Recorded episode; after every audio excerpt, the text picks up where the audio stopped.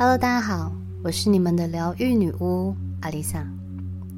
继续上一集，我们聊到，当灵性技能超出身体负荷，就可能会引起灵性宕机。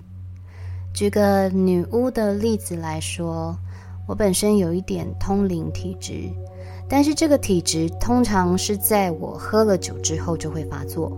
例如，朋友过世的父亲忽然来找我，跟他女儿交代一些只有他们知道的事情，或是只要在我的工作室里喝酒，断片之后，我会发出不同的声音与语气，但大部分都是我店里的神灵，跟朋友说一些他从来不曾告诉别人的秘密，提醒他们要注意什么，或是对于某些问题该怎么处理。说真的。这对我来说真的很困扰，因为我很讨厌自己什么都不记得了，对方却清醒的看着我通灵。平常我都把这个功能关得好好的，所以这也是我慢慢的不再喜欢喝酒的缘故。对于磁场不干净的人事物，我的身体也会比较敏感，因为是敏感体质，反而会下意识地去观察能量与磁场的变化。曾经我也想过要帮灵体处理问题，但是有一次我出自于善意，却让一堆搞不清楚自己已经往生的灵卡在我的身上，害我还得一个个把他们送走。虽然他们没有伤害我，或是让我发生任何不好的事，但我发现这个技能对我并没有好处。后来我慢慢的试着把第一屏天线关掉。不去感受，不观察，把自己当做一个普通人一样，因为通灵并不会让自己成为一个更好的人，甚至还可能因为我们的修行不足而引来更大的问题。前几集我提到我去参加告别式，说真的，要去火葬场，我心里真的错的要命。当经过那么多往生者的牌位。看到别人的棺木时，我忽然发现我之前的敏感度已经消失了。这么一想起来，在我欧洲自助旅行的时候，我住过了十四家饭店或 B&B，除了有一次是被鬼压床，但很快就醒过来，而且很快又睡着了。敏感度真的降低了不少。虽然有时候还是会感觉到哪里不对劲，但我都不太当回事。越不当回事，越不会对我造成什么困扰。越害怕，越会产生恐惧的力量。这时候不好的东西就会越聚越多。除此之外，我们若太执着于灵性追求，也会离问题根本的核心越来越远。在我上星期去垦丁瑜伽时，我朋友就跟我提到，自从他接触瑜伽，就遇到了许多灵性修行的人。有一次，他跟朋友去逛超市，当他想买个水果时，他的朋友就会说：“等等，我先来感应一下这颗水果的能量。”他把水果拿在手上，闭上眼睛，深呼吸，好像在发功一样。然后对朋友说：“这颗水果能量不好，你换一颗。”他就在人来人往的超市里发功，一颗颗测试水果的能量。我朋友说，当下他真的很想找个地洞藏进去，之后再也不会想跟这位朋友出门了。这就是典型的灵性中毒。灵性技能的启动是让我们过更好、更舒心的生活，而不是找更多的框架来绑住自己。这个世界，人类的大脑所能理解的一切都是不完美的。换句话说，这世界上根本就没有完美的东西。即使是所谓的高等的存有，或上帝，或神。所传承下来的理念都有可能经过篡改或失真而变得有所瑕疵。这些例子就是想要告诉大家，不要过度执着灵性技能，什么天眼通啊、灵视力啊、通灵能力。如果你没有一副承担得起这些技能的载体，我们就乖乖的当个接地气的、有觉知能力的地球人就好。这边我也跟大家分享几个灵性中毒的特征，这是我在网络上总结的。在找这些资料的时候，我一样也在审视自己有没有中毒。如果大家发现自己中标，及时发现，及早治疗。第一，灵性工具只是辅助你的工具。我记得小时候刚开始学骑摩托车的时候，我完全骑不稳。摩托车店的老板娘跟我说了一句话，到现在我仍记忆犹新。她说：“摩托车就是你的工具，怎么现在看起来是他在驾驭你呢？”关于这一点，我就中过标。忽然一阵子，对于水晶矿石特别有兴趣，一个月内就花了上万块，陆陆续续买了好几颗水晶矿石。但还好，我的店里已经摆不下，于是也就止血了。一阵子对灵摆有兴趣，一阵子对国外漂亮的牌卡有兴趣。一阵子差点拜尼泊尔的钵，但那个价位让我暂时打消了念头。我开始问：我真的用得到吗？到底是想要还是需要？它可以是你的工具，也可以是你砸钱的坑。所有的东西适可而止就好，过了就跟灵性没关系了，而是个人的物欲了。第二，无法接地气，常常会觉得自己不是属于这个地球上的人。在觉醒的征兆中，的确有人会觉得自己跟这个世界格格不入，跟不上生活的节奏，人际关系也到处碰壁。其实这些征兆要你认知的，不是与这个世界的隔阂，而是这个讯息是要告诉你。即使你本来不是这个世界的人，但是既来之则安之。既然你都来当地球人了，多一点破茧、认清现实的勇气，就好好的完成该完成的人生课题。第三，对于虚无缥缈的东西过度执着沉迷。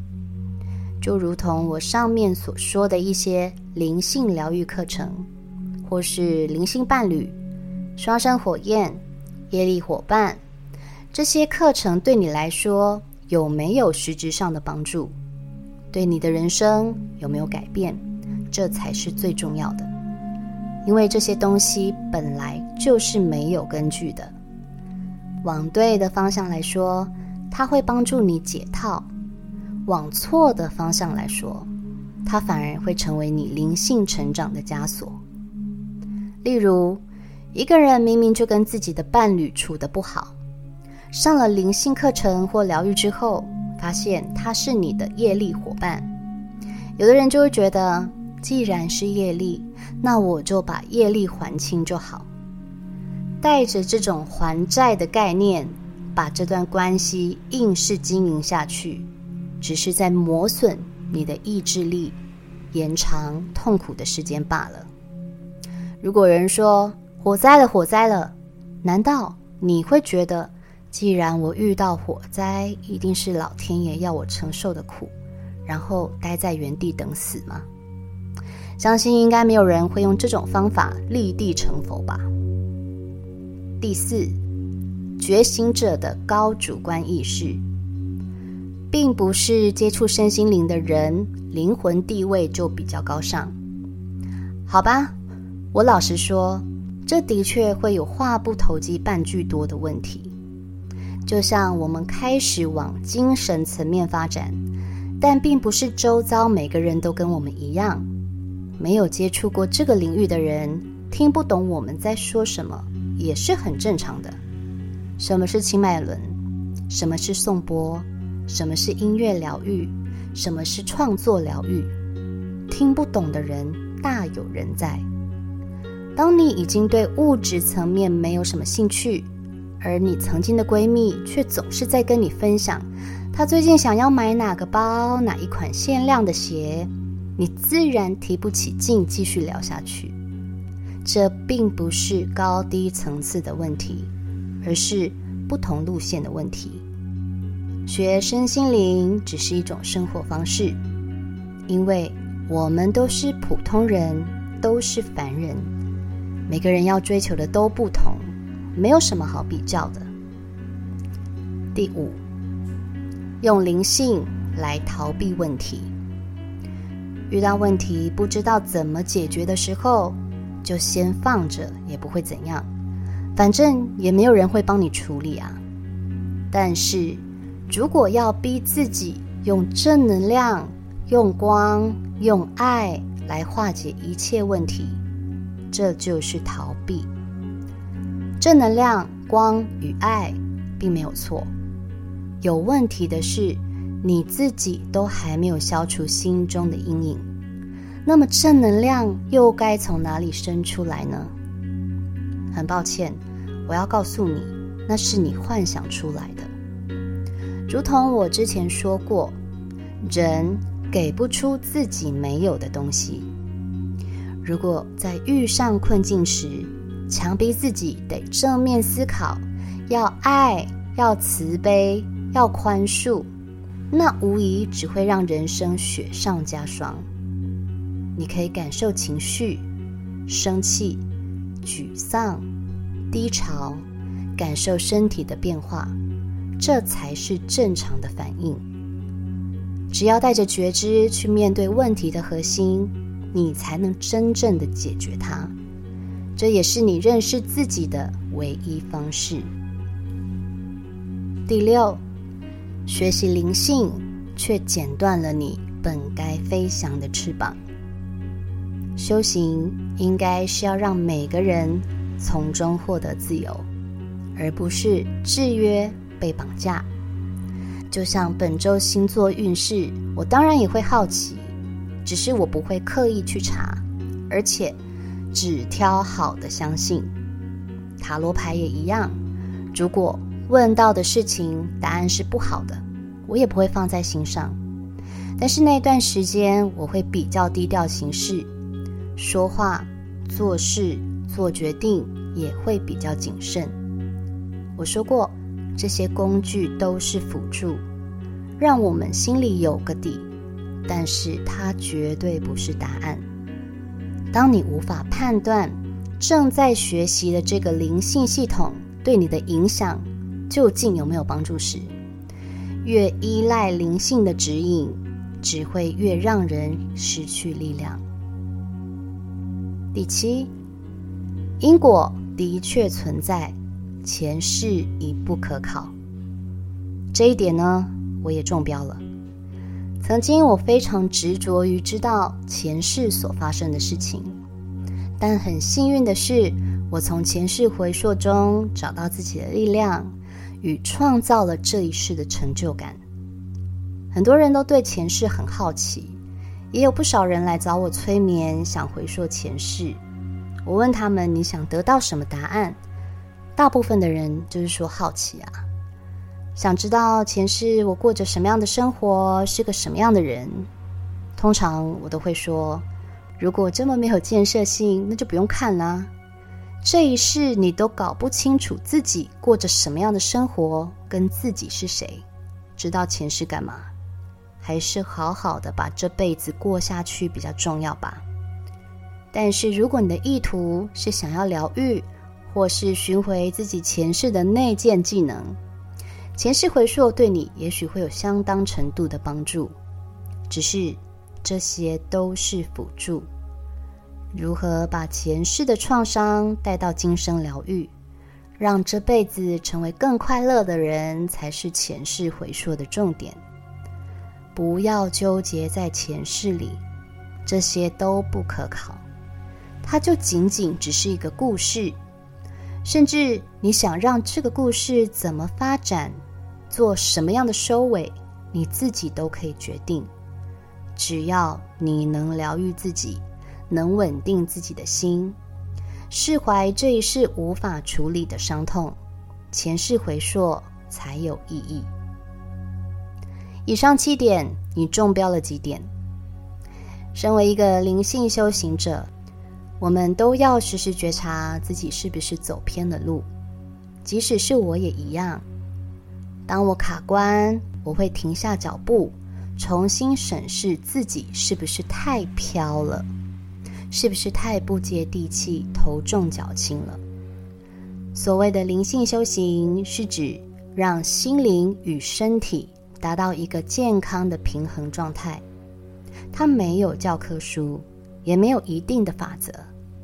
这世界上有几个人，就有几种不同的修行方式。没有谁的方法好，谁的方法歪，不用刻意追随别人的脚步。像我个人就喜欢做仪式，也喜欢跟大家分享我做仪式的心得与影片。做仪式可以让我静下心来。觉察内心可能从来都没有发觉过的感受与情绪，这让我能用比较客观理性的方式，站在第三者的立场去看待所有发生的事。有人呢喜欢烧蜡烛，有人喜欢用精油，有人喜欢烧鼠尾草，有人什么都不需要就可以直接进入冥想的状态。只要是对你有帮助，让你能够感受到舒服、平静的方式，就是好的方式。但是最重要的一点，是你遵循的修行方式有没有让你的生活变得更好？不管是精神层面或物质层面，都一样很重要。人总不能心情平静愉快，却连下一餐都有问题。也不能总是用物质填满欲望，遭遇困境时却手无缚鸡之力。愿大家都能在追求灵性成长的过程中，圆满的达到平衡，从灵性学习中重新认识自己。我是阿丽萨，我是你们的疗愈女巫，我在九又四分之三月台等你。